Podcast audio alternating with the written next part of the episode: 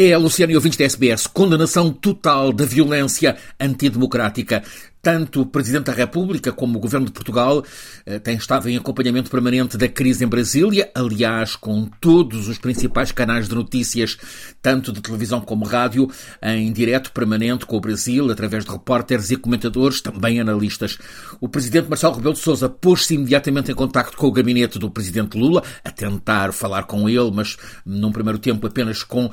assessores. O Ministro português dos Estrangeiros falou com o colega das Relações Exteriores no Brasil e ficou aberta a linha permanente entre a sede do Ministério dos Exteriores de Portugal e a Embaixada Portuguesa em Brasília. Antes ainda de o Presidente Lula ter falado aos brasileiros, já o Presidente Marcelo falava nas rádios e televisões de Portugal a condenar o que classificou como atos inadmissíveis e intoleráveis em democracia. Está a ser assim em Portugal, unanimidade absoluta por parte das lideranças políticas do Estado e dos partidos na veemente condenação do ataque às instituições democráticas no Brasil. E uma resolução imediata por parte uh, do Estado português, sendo o país europeu mais próximo, não só geograficamente, mas sobretudo afetiva e culturalmente do Brasil, os líderes uh, portugueses, uh,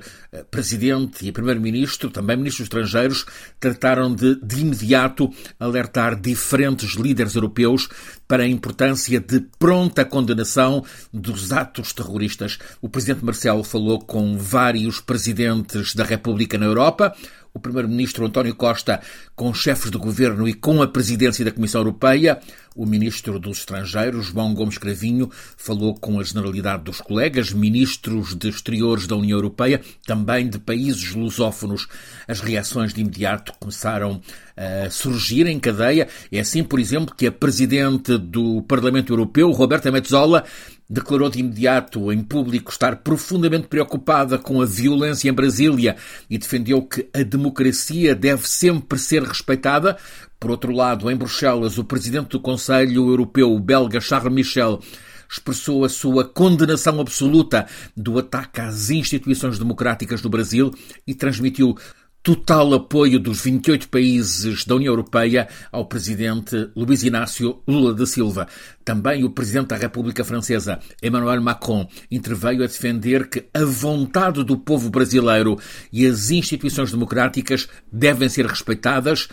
Lula da Silva, acrescentou Macron, pode contar com o apoio incondicional da França. Imediatamente após a intervenção de Lula perante os brasileiros, Lula falou ao telefone com o presidente português, Marcelo Rebelo de Sousa, que tinha estado há uma semana em Brasília, na posse uh,